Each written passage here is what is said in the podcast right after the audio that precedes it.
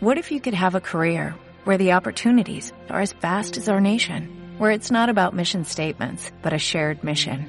At U.S. Customs and Border Protection, we go beyond to protect more than borders, from ship to shore, air to ground, cities to local communities. CBP agents and officers are keeping people safe.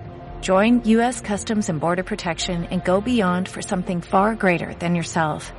Learn more at cbp.gov/careers. Radio 1 de Radio Nacional de España presenta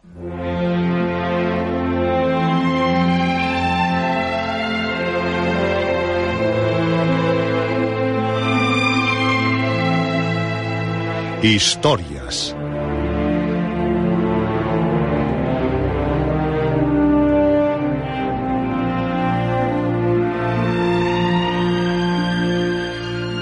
Historias de terror, de aventuras, de suspense, de ciencia ficción.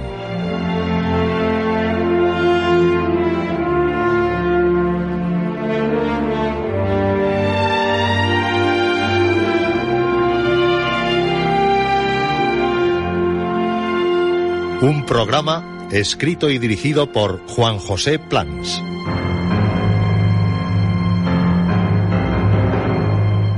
Esta noche, la ventana cerrada.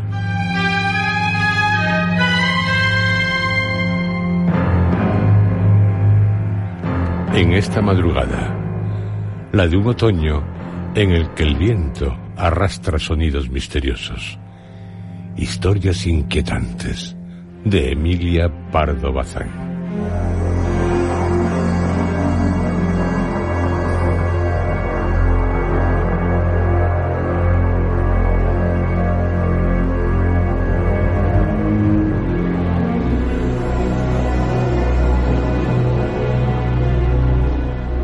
Historias escritas por Emilia Pardo Bazán, a la que ningún tema dejó de interesarle. Según ella, vivimos envueltos en el misterio. Misterio es el nacer. Misterio es el vivir. Misterio el morir. Y el mundo, un misterio muy grande. Misterio hay en muchos de sus relatos, no solo de los catalogados como fantásticos. Buena prueba de ello son las historias que les ofrecemos a continuación.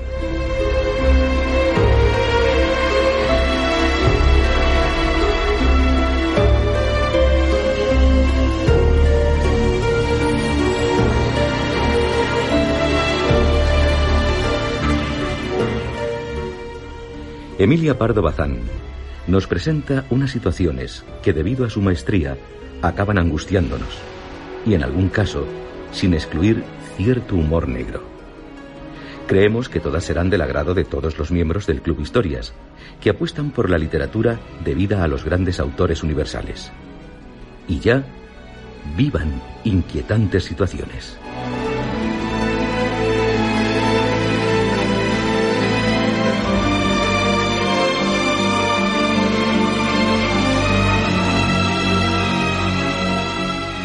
La ventana cerrada.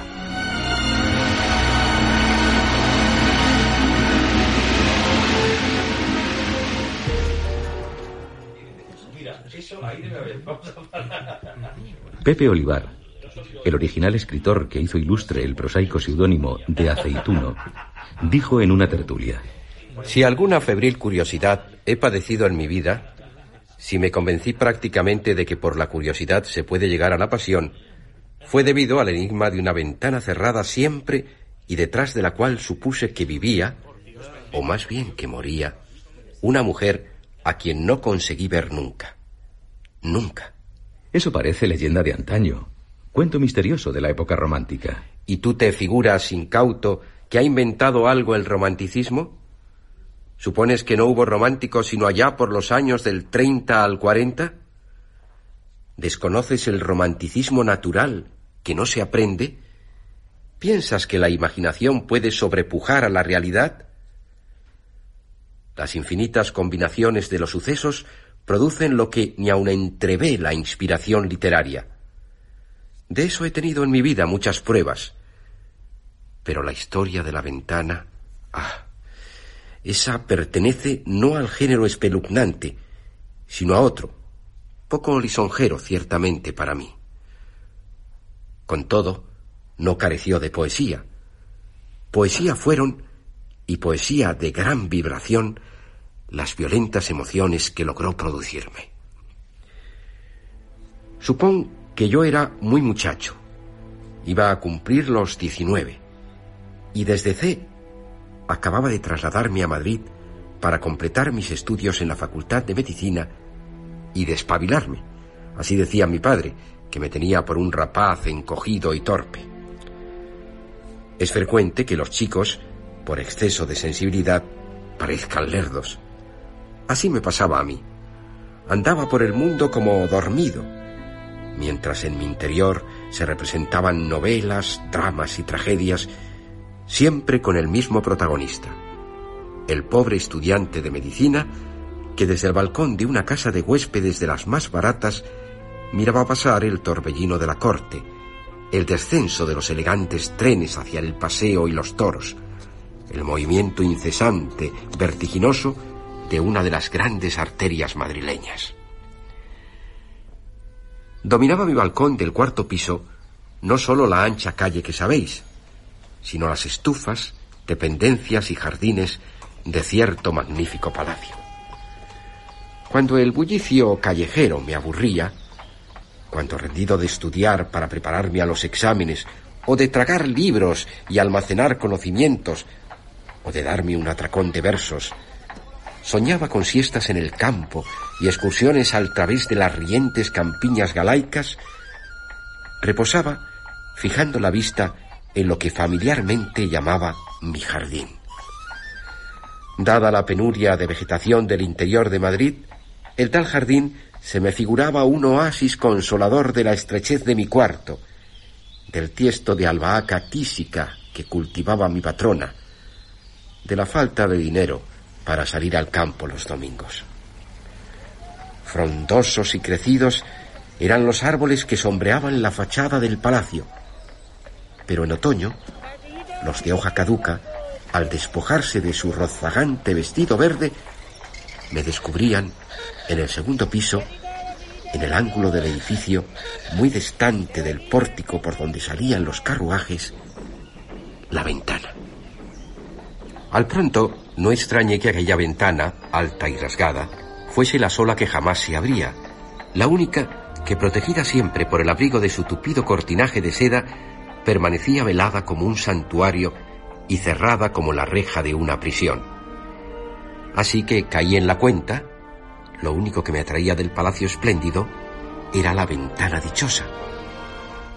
Mi vista, que antes registraba afanosamente los dorados salones, las bien decoradas estancias, los gabinetes llenos de delicados chirimbolos, el lujo severo del comedor, con sus bandejas de plata repujada y sus flamencos tapices, cosas que daban idea de una vida superior, desconocida para mí, ahora desdeñaba tal espectáculo y atraída por un imán más poderoso, como dice Hamleto, no se apartaba del ángulo del edificio de la ventana nunca abierta con insinuantes preguntas a mi patrona, haciendo charlar a mis compañeros de hospedaje y café que se jactaban de conocer a fondo la crónica madrileña, quise averiguar la biografía de los moradores del palacio. Si bien todos afirmaban saberla a ciencia cierta y con pelos y señales, al precisar solo obtuve datos truncados y hasta contradictorios que me pusieron en mayor confusión. El dueño del palacio era un opulento magnate que había pasado larguísimas temporadas en el extranjero, desempeñando altos puestos diplomáticos. Por su alejamiento de la patria y por su carácter reservado y altanero, tenía en Madrid escasos amigos y contadas relaciones, y era de los que ni se dejan ver ni quieren gente. Al tratarse de la familia del señorón, empezaban las opuestas versiones y las noticias novelescas. Según unos, el magnate estaba viudo de cierta bellísima inglesa y tenía consigo a una hija no menos hermosa, único fruto de su enlace. Según otros, la inglesa no había muerto y residía en el palacio secuestrada por los bárbaros celos del esposo. Gentes de imaginación volcánica aseguraban que la dama emparedada del palacio no era sino una odalisca robada en Constantinopla. Y muchos la convertían en princesa circasiana venida de los países donde es más puro el tipo humano en la raza blanca, y donde la mujer, satisfecha con tener a su lado al señor y dueño, no aspira ni a sentar en las losas de la calle su diminuta babucha bordada de perlas. Estas suposiciones me derramaron en las venas vitriolo y fuego. Recuerdo que frisaba yo en los veinte años y que no había amado aún. Noches enteras me pasé fantaseando la ventana cerrada que guardaba, a mi parecer, la clave de mi destino. Con el corazón palpitante espiaba la aparición de la mujer que alguna vez, fatalmente, entreabría el cortinaje y pagaría mis miradas con una sola. Resumen de la dicha. No me cabía duda. La primera ojeada de la cautiva sería chispa de rayo, premio de mi insensata y romancesca devoción. Me procuré unos gemelos marinos para mejor escrutar el arcano de la ventana. Conté las mallas del encaje del transparente, las bellotas de pasamanaría del cortinaje doblado, los arabescos del brocado. Cuando se encendían dentro las lámparas, yo veía pasar y repasar una sombra gallarda, esbelta, ya arrastrando flotante bata, ya ceñida por severo traje oscuro. Sombra divina, cuerpo de mi ensueño loco. Lo creerán o dirán que exagero. Hasta tal punto me sacaba de quicio la dama invisible y la ventana cerrada que eran indiferentes a mi juventud fogosa todas las mujeres, y se me hacía aborrecible la lectura, como no encontrase en los libros alguna situación semejante a la mía. Los planes que forjé, los delirios que se me ocurrieron. ¿Por qué secuestraban a aquella mujer celestial? ¿Qué tirano, qué verdugo era el magnate? ¿Qué nombre daba a sus derechos? ¿Padre? ¿Marido? ¿Raptor y amante celoso? ¿Había yo de tolerar el crimen? ¿No podría el oscuro estudiante, el cero social, liberar a la prisionera? Tanto costaba escalar la tapia, salvar la puerta, aprovechar descuidos de los servidores, deslizarme escalera arriba, aparecer de súbito en el cuarto de la hermosa, caer a sus pies y decir en voz conmovida, aquí me tienes. ¿El cielo te depara un redentor? Solo que del pensamiento al hecho, a pesar de mi fiebre amorosa y heroica, el aspecto señorial del palacio, la gravedad del portero de librea de gala, lo sólido del enverjado, los ladridos roncos de un colosal dogo de Ulm, la saludable memoria del código y también la certidumbre de mi bolsillo vacío, no hay cosa que así cohiba, hacían que mis propósitos se desvaneciesen como el humo. Y quiso la pícara casualidad que una mañana que me levanté muy resuelto, al mirar al jardín y al palacio, pensé que me daba un accidente. La ventana, la ventana estaba abierta de par en par. Exhalé un grito, asesté los gemelos. La habitación un elegante y muelle boudoir femenino se encontraba vacía, desierta, solitaria. Recorrí las demás ventanas del palacio, todas abiertas, y en los salones ni alma viviente. El portero, ya sin librea, fumaba en el jardín. Dos mozos retiraban plantas y jarrones a la estufa. Bajé mis cuatro pisos, crucé la calle, me llegué a la verja, tiré de la campana y pregunté. Los señores, la víspera, se habían marchado a Berlín. ¿Y llegaste a averiguar, oh insigne aceituno, quién era la dama secuestrada? Reíos también. Es muy chusco. Era la esposa del magnate, una inglesa, y secuestrada, ya lo creo, pero por su propia voluntad, único medio de que no rompa sus hierros una mujer. Esta padecía una enfermedad de la piel, una de esas afecciones tercas y repugnantes que desfiguran el rostro.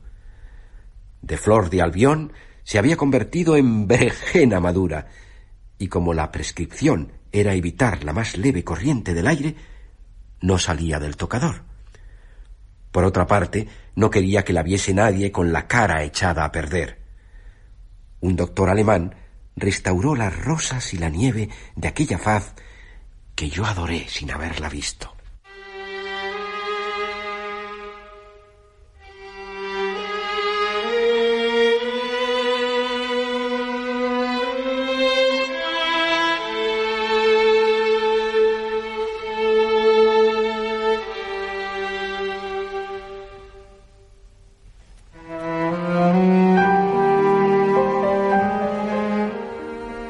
Vino del mar. Tormenta. Un naufragio. Al reunirse en el embarcadero para estivar el balandro mascota, los cinco tripulantes salían de la taberna disfrazada de café, llamada de América, y agazapada bajo los soportales de la marina fronterizos al espolón. Tugurio donde la gentualla del muelle, marineros, boteros, cargadores y lulos, acostumbra a juntarse al anochecer de cien palabras que se pronuncien en el recinto oscuro, maloliente, que tiene piso sembrado de gargajos y colillas, y el techo ahumado a redondeles por las lámparas apestosas, cincuenta son blasfemias y juramentos, otras cincuenta suposiciones y conjeturas acerca del tiempo que hará y los vientos reinantes. Sin embargo, no se charla en América a proporción de lo que se bebe. La chusma de zuecos puntiagudos, anguarina embreada, y gorro catalán es lacónica, y si fueseis a juzgar de su corazón y sus creencias por los palabrones obscenos y sucios que sus bocas escupen, os equivocaríais como si formaseis idea del profundo océano por los espumarajos que suelta contra el peñasco. Acababan de sonar las ocho en el reloj del instituto, cuando acometieron aquellos valientes la faena de la estibadura entre gruñidos de discordia. Y no era para menos pues no se emperraba el terco del patrón en que la carga de bocolles de vino, si había de ir como siempre en la cala, fuese sobrecubierta. Aquello no lo tragaba un marinero de fundamento como tío Raimundo, alias Finisterre, que había visto tanta mar de Dios. Ahí topa la diferencia entre los que navegaron en mares de verdad, donde hay tiburones y huracanes, y los que toda la vida chapalearon en una ponchera. Centellas del podrido rayo, ¿Quería el patrón que el barco se les pusiese por sombrero? Era menester estar loco de la cabeza, Corcias. Para más, en noche semejante, con lo falsa que es esa costa de Penalongueira, y habiendo empezado a soplar el sur, un viento traidor que lleva de la mano el cambiazo al nordés. No se la pegaba al tío Raimundo la calma de la bahía, sobre cuya extensión tersa y plácida prolongaban las mil luces de la ciudad brillantes rieles de oro. Al viejo le daba en la nariz el aire de allá, de mar adentro, la palpitación del oleaje excitado por la mordedura de la brisa. Todo esto, a su manera, broncamente, a media habla, lo dijo Finisterre. El zopo, otro experto, listo de manos y contrahecho de pies, opinaba lo mismo. Pero Adrián y el Surel, mozalbetes que acababan de alegrarse unas miajas con tres copas de caña legítima y sentían duplicados sus bríos, ya estaban rodando los bocolles para encima de la mascota. Sabedores de que aquellos toneles encerraban vino, los manejaban con fiebre de alegría codiciosa, calculando la suma de goces que encerraban en sus panzas colosales. A ellos qué les importaban los gruñidos de Finisterre. Donde hay patrón, no manda marinero. Entre gritos furiosos para pujar mejor, acabóse la estibadura en una hora escasa.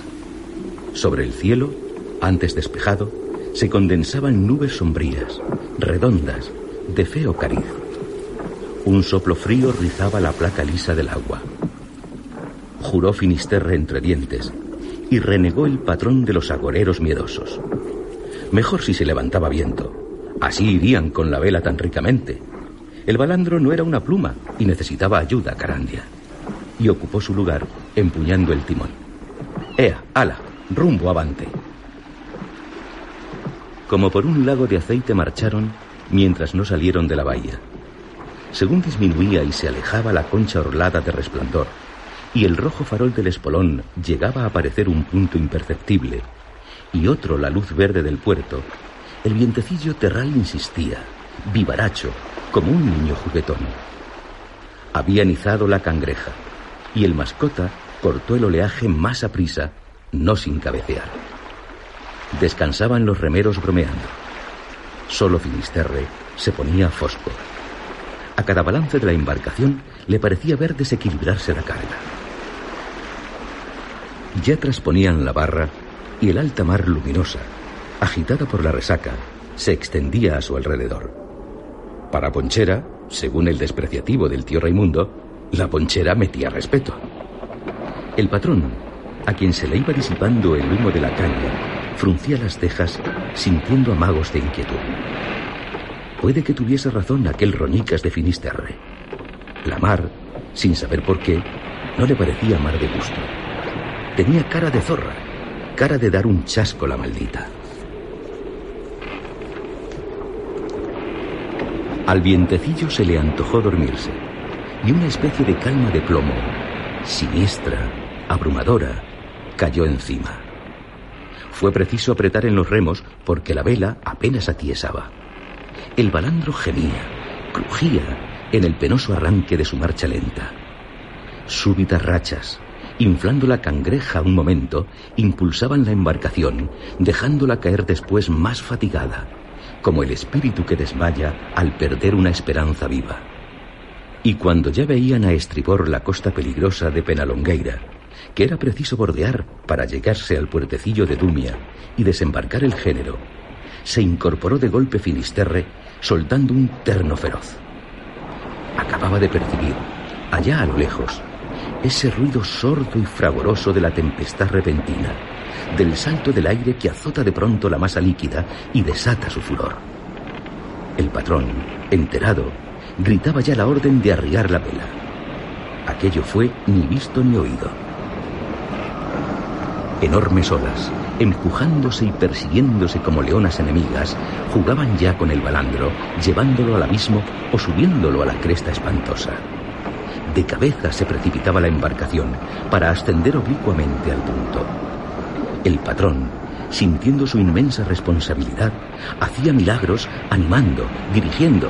La tormenta, ¡bah! Otras había pasado y salido con bien, gracias a Dios y a Nuestra Señora de la Guía, de quien se acordaba mucho entonces, con ofrecimientos de misas y esgotos de barquitos, retratos del mascota para colgar en el techo del santuario. Verdad, no era el primer temporal que corría. Pero no llevaba la carga estibada sobre cubierta, sino en el fondo de la cala, bien apañadita, como Dios manda y se requiere entre la gente del oficio. Y los que habían cometido aquella barbaridad supina, ahora, a pesar de las furiosas voces de mando del patrón, perdían los ánimos para remar, como si sintieran en las atezadas mejillas el húmedo beso de la muerte. Solo una resolución podía salvarles. Finisterre la sugirió, mezclando las interjecciones con rudas plegarias. El patrón resistía, pero el cariño a la vida tira mucho, y por unanimidad se resolvió largar al agua los maldecidos bocolles. Afuera con ellos, antes que se corriesen a una banda y sucediese lo que se estaba viendo venir. Sin más ceremonias, empujaron una de las barricas para lanzarla por encima de la borda. Los que intentaron la faena solo tuvieron tiempo de retroceder a saltos. La barrica andaba. La barrica se les venía encima ella sola. Y las demás, como rebaño de monstruos panzudos, la seguían. Corrían, rodaban, locas de vértigo, a hacinarse sobre la banda de babor y el balandro, hocicando, con la proa recta a la cima, daba espantoso salto. El pinche carneiro, vaticinado por Finisterre, y soltando en las olas toda su carga, barricas y hombres, flotaba aquí ya arriba como una cáscara de nuez.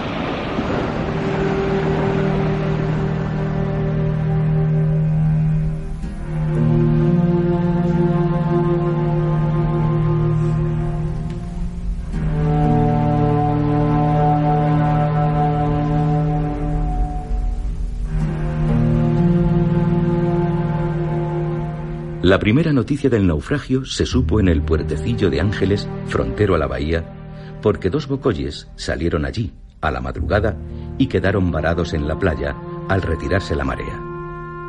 Corrió el rumor de la presa, y se apiñaron en la orilla más de cien personas, pescadores, aldeanos, carreteros, carabineros, sardineras, mujerucas, chiquillería. Nadie ignoraba lo que significa la aparición de bocoyes llenos en una playa de la costa. Aún les retumbaba en los oídos el bramar de la tormenta. Pero ahora hacía un sol hermoso, un día magnífico, criador. Era domingo. Por la tarde bailarían en el castañal, y con la presa no había de faltar vino para remojar la gorja. Nadie hizo comentarios tristes sino los pescadores, que sin embargo se consolaron pensando en el rico vientre de las barricas. Solo una vejezuela, que había perdido a su mozo, su hijo, de veinte años, en un lance de mar, escapó de la playa dando alaridos y apostada cerca del carro en el cual fueron llevados los toneles al campo de la romería, chillaba. No bebades, no bebades. Ese vino sabe a la sangre de los hombres y al amarguío de la mar. Le hicieron el mismo caso que los tripulantes del balandro a Finisterre.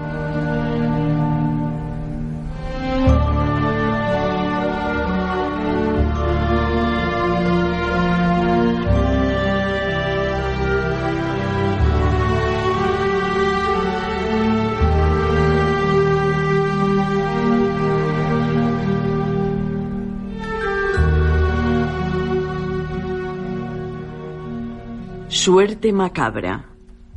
Sí, porque la suerte también la juega. ¿Queréis saber por qué don Donato, el de los carrillos bermejos y la risueña y regordeta boca, se puso abatido, se quedó color de tierra y acabó muriéndose de ictericia? Fue que, oídlo bien, le cayó el premio gordo de Navidad, los millones de pesetas.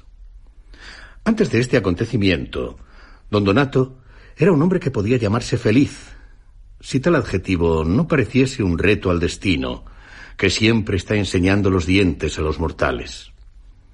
Encerrado en su droguería y herboristería de la calle de Jacome Trezo, haciendo todos los días a la misma hora las mismas cosas insípidas y rutinarias, don Donato era plácidamente optimista. Sus excesos y lujos consistían en alguna escapatoria los teatrillos alegres, porque don Donato aborrecía la literatura triste. Al teatro se va a reír. Y sus derroches en traerse a casa las mejores frutas y legumbres del mercado del Carmen, pues adoraba, a fuer de obeso, los alimentos flojos. Jugador empedernido de lotería, nunca perdió sorteo, y no solo arriesgaba él, sino que tomaba parte con amigos y hasta les encomendaba la adquisición de décimos en administraciones que por cualquier motivo juzgaba afortunadas. Dentro de las laboriosas combinaciones que realizaba para perseguir y acorralar a la suerte, a quien un día u otro estaba cierto de coger por las alas. ¿En qué se fundaba tal seguridad? No podía decirlo, pero le alentaba una fe robusta, un instinto o presentimiento llámenle los escépticos como quieran, supersticioso y calculista pueril, sucedíale a veces pararse en seco ante el número de una casa o el de un coche Simón y correr a la administración a pedir el mismo número. Lo que más le confirmaba en su manía era una circunstancia que realmente parecía extraña a todo el que conozca la lotería un poco. En la ya larga existencia de jugador de don Donato, que jugaba en cada sorteo, en algunos doble y triple, no le había caído, no digamos un premio regular, pero ni una aproximación, ni un reintegro en Nochebuena, ni nada, nada, nada. Esta singular reserva de la fortuna le parecía a don Donato signo infalible de que sólo se ocultaba para venir un día de pronto, fulminante, terrible, con los brazos abiertos y las manos tendidas llenas de oro. Hará dos años Estudiando don Donato la marcha del gordo, del premio deslumbrador de Navidad, observó que desde tiempo inmemorial no había caído en cierta ciudad. Y herida su imaginación por esta circunstancia, encargó a un amigo y corresponsal que allí tenía que le tomase un billete nada menos. A vuelta de correo recibió la respuesta y el número del billete adquirido, en el cual el comprador se reservaba un décimo. Giró el dinero don Donato, guardó como oro en paño el número y la carta comprobante, y esperó el sorteo con fatalismo de musulmán. Sin emoción compró la lista cuando la oyó vocear, y al fijar los ojos en el glorioso número, una oleada de sangre afluyó a su cabeza. Era el número adquirido en esa ciudad, el propio número, el suyo, el esperado, el de los millones. Allí estaba, claro como la luz, el premio, el premio. La fortuna abierta de brazos derramando oro con sus anchas manos pródigas. Se repuso pronto don Donato. ¿Pues qué? ¿No contaba con aquello desde tantos años hacía? Era lógico que al fin viniese. Una alegría intensa, serena, le embargaba plácidamente, mientras corría a cerciorarse, aunque estaba seguro de que resultaría verdad. Y verdad resultó. No quedaba más que recoger, cobrar y disfrutar a pulso lo cobrado.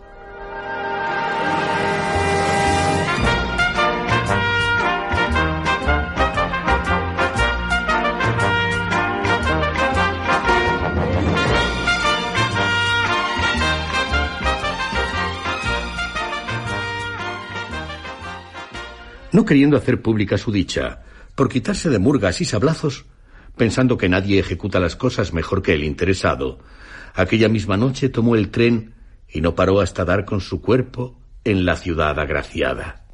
Llegó a hora avanzada de la noche siguiente, molido y asendereado, como sedentario que viaja sin ganas y por precisión, y hubo de recogerse a una posada para aguardar con la luz del día a la hora de presentar a su corresponsal y reclamar el billete. Al acostarse pensó madrugar, mas de puro quebrantado le tomó el sueño y despertó muy tarde. Vistióse y con indefinible sobresalto corrió a casa del amigo en cuyas manos se encontraba el tesoro. En la esquina de la calle vio gentío, monagos, mujerucas que lanzaban exclamaciones de compasión, escuchó las notas del piporro la salmodia de los curas, rompió por entre la compacta muchedumbre, se abrió paso hasta el portal y al querer enfilar la escalera, tropezó con un ataúd que bajaba en hombros. Ya lo adivinan. Encerraba el cadáver del poseedor del billete premiado. Después de cortos momentos de angustia cruel, don Donato se resolvió a penetrar sin encomendarse a Dios ni al diablo hasta el gabinete donde lloraba la viuda. Brutalmente, Millones quitan escrúpulos, formuló la cuestión y reclamó el billete. Es de temer un desmayo. No lo hubo. La viuda, digna y tranquila, franqueó a don Donato el mueble donde el difunto guardaba sus papeles de mayor interés. A las primeras de cambio, encontraron en el cajón central una cédula de letra del muerto que decía así. Día tantos, he comprado para el señor don Donato Galíndez, droguero en Madrid, un billete entero de lotería, número tantos, que conservo en mi poder. Y debajo, día tantos, recibida letra, importe billete, menos un décimo que reservo para mí.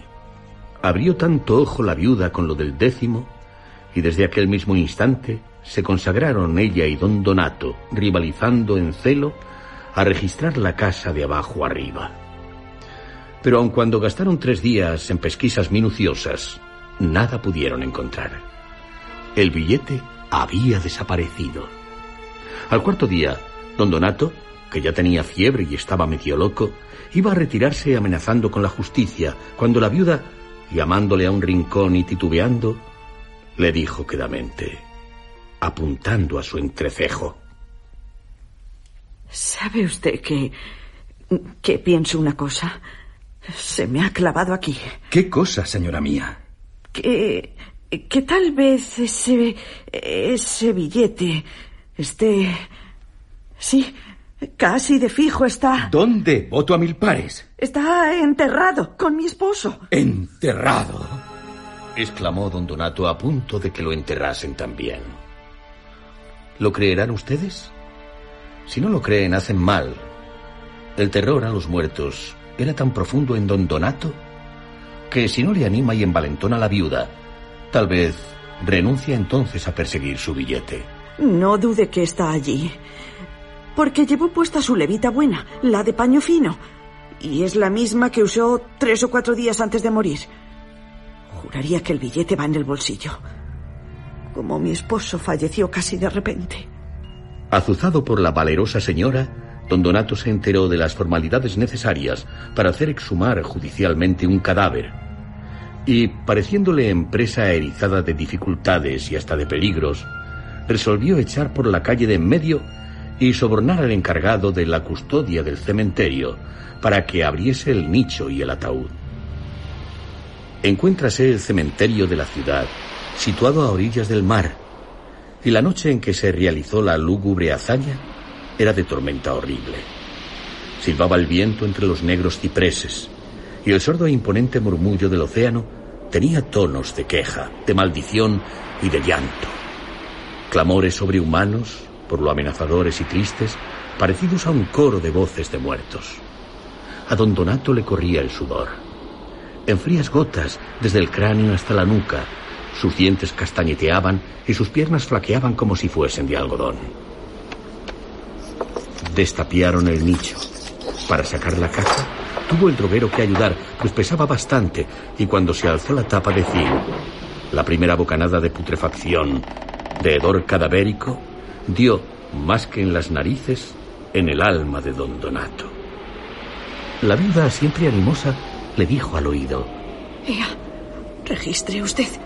No vaya a creer si registro yo que le engaño. Acercó el sepulturero la linterna. Don Donato, con esfuerzo sobrehumano, se inclinó sobre la caja. Vio una cara espantosa, verde ya, unos ojos abiertos, vidriados y aterradores, una barba fosca, unos labios lívidos. Y solo cuando la viuda repitió con energía: ¿Pero regístrelo usted? Solo entonces, lo repito, se dio cuenta de lo más horroroso. ¿Qué había de registrar? El cadáver estaba desnudo. Cayó desplomado el droguero, mientras la viuda, con acento de desesperación, exclamaba. ¡Estúpida de mí! ¿Por qué no picaría yo a tijeretazos la ropa? Cuando la ven entera, se la llevan los muy ladrones. Se dio el oportuno aviso a la policía. Se registraron las casas de empeño y préstamos de toda España, mas no apareció el siniestro billete. Y el premio se lo guardó Hacienda frotándose las manos. Es una manera de decir. Probablemente el ladrón de la levita arrojó al mar, sin examinarlos, los papeles que halló en los bolsillos por temor a que le comprometiesen. Lo cierto es que don Donato, a su vez, cayó enfermo y murió consumido de hipocondria, enseñando los puños a una figura imaginaria que debía de ser la descarada, la indinota de la suerte.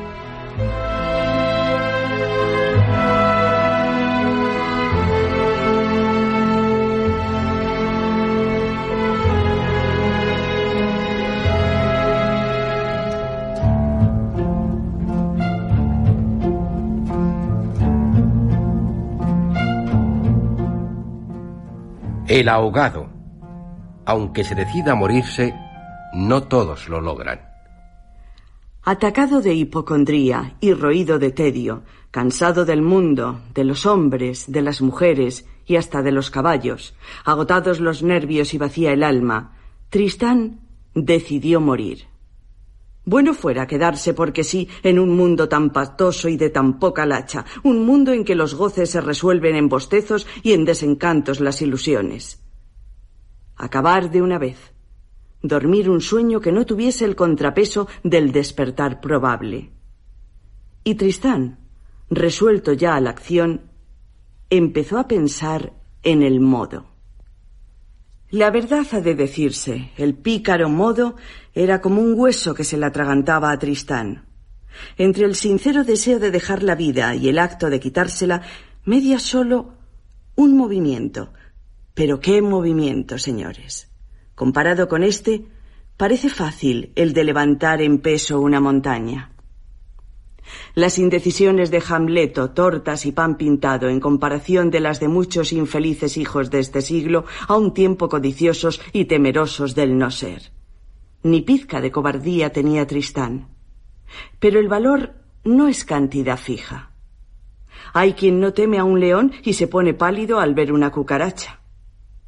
Nervioso de imaginación cruel, Tristán se horripilaba del instante fugacísimo en que la bala del revólver destrozase la masa de su cerebro o la cuerda estrujase brutalmente su garganta.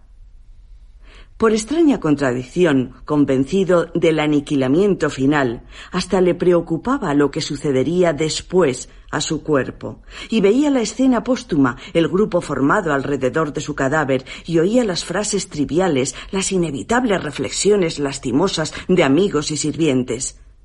Todo ello ridículo, semigrotesco, parodia de algo trágico y grande no realizado. Su buen gusto se sublevaba contra semejante final. Morir sí, pero morir sin dar espectáculo. Irse de la vida como quien se retira de un salón discretamente. Maduro el propósito. Tristán discurrió que el lugar más oportuno de ponerlo por obra era un viejo castillo que poseía a orillas del mar. Recogiéndose allí algún tiempo, la sociedad, si al pronto extrañaría su falta, ya la habría olvidado cuando sucediese lo que debía suceder. El caso era no dejar rastro alguno. Como averigüen Perico Gonzalvo y Manolo lanza fuerte mi paradero, allí se descuelgan, a pretexto de cazar o pescar. Creerán que mi fuga tiene cómplice. Al verse en el castillo antiguo solar de su familia, Tristán comprendió que no cabía mejor fondo para el sombrío cuadro que intentaba pintar. Las abruptas montañas, las denegridas piedras, los paredones que la hiedra asaltaba, la costa erizada de escollos, la playa siempre azotada por el recio oleaje, la torre donde anidaban lechuzas y búhos, respiraban desolación y fúnebre melancolía. Acrecentaba el horror del paisaje la estación que era la del equinoccio de otoño, con sus furiosas tempestades y los frecuentes naufragios de las embarcaciones que, extraviadas por la niebla, empujadas por el temporal, venían a encallar y a deshacerse en los traidores bajíos de la Corbera, próximos a la playa que se extendía a los pies de la residencia de Tristán. El incesante y ronco mugido del oleaje, el horizonte cerrado en brumas o surcado por lívidas exhalaciones, la tierra empapada en agua, el arenal sembrado de despojos, tablas y barricadas, cuando no de cadáveres, armonizaban tan bien con el estado de ánimo y los proyectos de Tristán que decidió buscar reposo en el fondo de las aguas, haciendo creer que le había arrebatado una ola. Y para familiarizarse con la idea, bajaba a la playa diariamente, sintiendo que se apoderaba de su alma el vértigo de lo desmesurado y la atracción del hondo abismo. Su plan de suicidio se concretaba a prisa y se le agarraba al espíritu de tal manera que ya soñaba con él, lo mismo que se sueña en la primer cita de una mujer hermosa y adorada. Una tarde de horrible tempestad, en que el huracán sacudía las veletas del castillo y retorcía los árboles, desmelenando locamente el ramaje, creyó Tristán que era llegado el momento de ejecutar su determinación y descendió, o mejor dicho, se despeñó al arenal, luchando a brazo partido con el viento y alumbrado por el repentino fulgor de los relámpagos. Uno que encendió el horizonte le mostró sobre la cresta de enorme ola algo que podía ser o profecía o imagen fiel de su destino. Era el cuerpo de un hombre, un ahogado que flotando venía a ser despedido contra los escollos. Me pondré un buen peso a la garganta para no sobrenadar. Calculó Tristán al divisar al muerto que se acercaba. Y dos minutos después, la ola gigantesca, rompiéndose en las rocas a flor de tierra ya, depositaba sobre la arena al ahogado. Tristán se precipitó hacia él por instinto y alzando el cadáver lo arrastró hacia el fondo del arenal, reclinándolo en una peña. A la claridad macilenta del poniente pudo observar que era un hombre joven y robusto. ¿Cuánto habrá luchado este para evitar lo que yo busco a todo trance? Palpó el torso desnudo, magullado por las piedras, y no creyó advertir en él la rigidez de la muerte. hasta le pareció percibir un resto de calor vital. Sintió una sacudida eléctrica. Vive. Este hombre vive aún. Temblando de emoción, recordando los primeros socorros que deben prestarse a los ahogados, colocó al hombre con la cabeza alta, le inclinó hacia el lado derecho y le sacudió reiteradamente hasta que hubo arrojado un chorro de agua por la boca. Volvió a hincar la palma sobre la tetilla izquierda y creyó notar un débil latir del corazón que le hizo exhalar un grito de alegría. Con sobrehumano vigor, cargando a hombros el cuerpo inerte, se lanzó por la cuesta que trepaba al castillo. El peso era grande. A mitad de la cuesta notó Tristán que la respiración le faltaba. Detúvose un instante y con doblados bríos siguió después, sin detenerse, hasta soltar al ahogado en la cocina del castillo, donde ardía un buen fuego de leña. Gritó a sus servidores. Pronto, pronto, vengan mantas, a calentar ladrillos y a llenar botellas de agua hirviendo, a traer un colchón. ¿Hay aguardiente? Tristán, inclinado sobre el cuerpo, veía con inquietud la azulada palidez del rostro, señal cierta de la asfixia, y creía que la chispa de la vida, la débil llama, iba a extinguirse. Hay que intentar el gran remedio. Con más ilusión que nunca había probado al acercar sus labios a los de ninguna mujer, pegó su boca a la boca yerta del ahogado, acechando el primer soplo de aire, mientras sus manos fuertes y elásticas oprimían rítmicamente el esternón y el vientre, provocando por medio de enérgicas tracciones la respiración artificial palpitante de esperanza y de caridad, se regocijaba cuando a la boca fría asomaban buches de agua amarga mezclados con impurezas. Si era que ya penetraba en los pulmones el aire bienhechor. De súbito percibió bajo sus labios un estremecimiento ligero. No cabía duda. El hombre respiraba. Afanoso, redobló la expiración, enviando aquella onda tibia que era la existencia, la resurrección, la salvación del moribundo.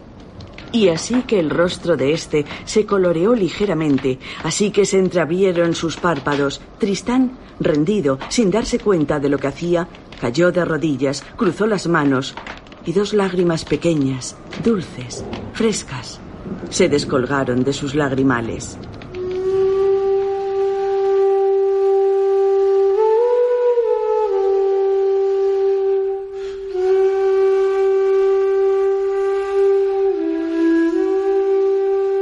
A estas horas, Tristán no se ha suicidado, ni es de creer que piense en suicidarse.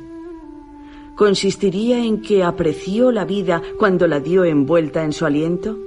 ¿Será que el tedio se disipa con la primer buena obra, como el fantasma al canto del gallo?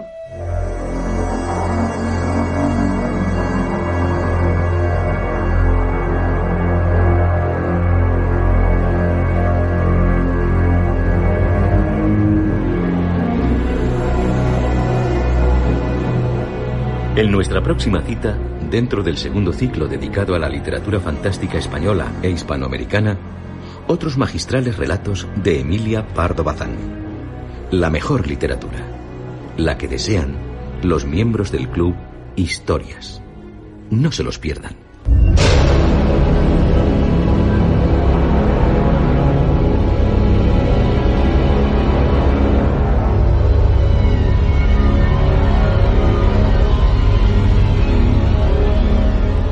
No se pierdan tampoco los relatos que les ofreceremos tras el segundo ciclo dedicado a la literatura fantástica española e hispanoamericana.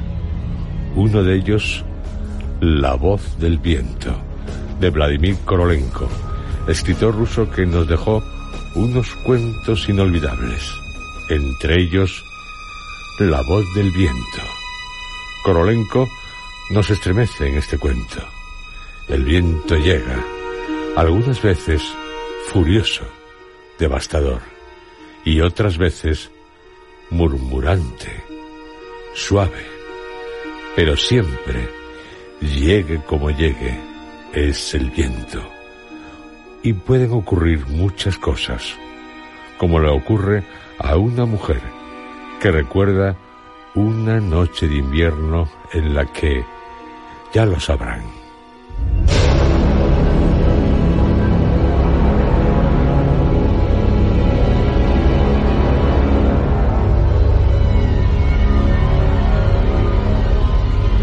Otra historia que les ofreceremos es El hacha del verdugo de Gastón Leroux, autor de El fantasma de la ópera. Una inquietante historia. Gastón Leroux se hizo famoso con sus novelas policíacas. De toda su producción destacan obras como El cuarto amarillo, El perfume de la señora de negro, El castillo negro, pero sobre todo El fantasma de la ópera, una de las novelas que cuenta con mayor número de versiones cinematográficas. El hacha del verdugo es una buena prueba de su dominio del misterio.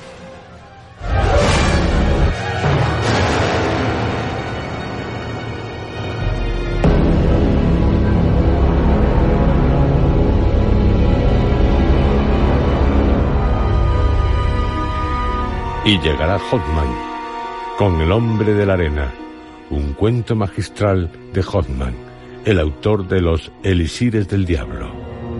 Ustedes ya lo saben. En historias, las mejores obras de misterio, terror, suspense, escritas por los más grandes autores de la literatura universal, para que todos lo pasemos de miedo con miedo.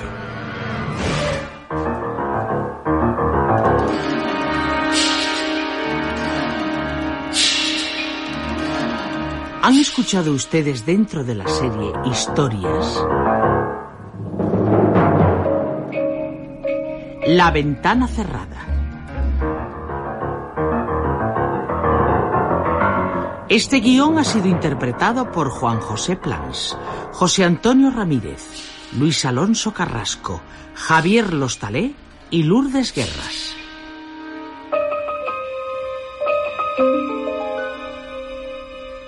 Efectos especiales, Joaquín Úbeda. Realización técnica, Adolfo Abarca y Juan María Romero. Dirección, Juan José Plans.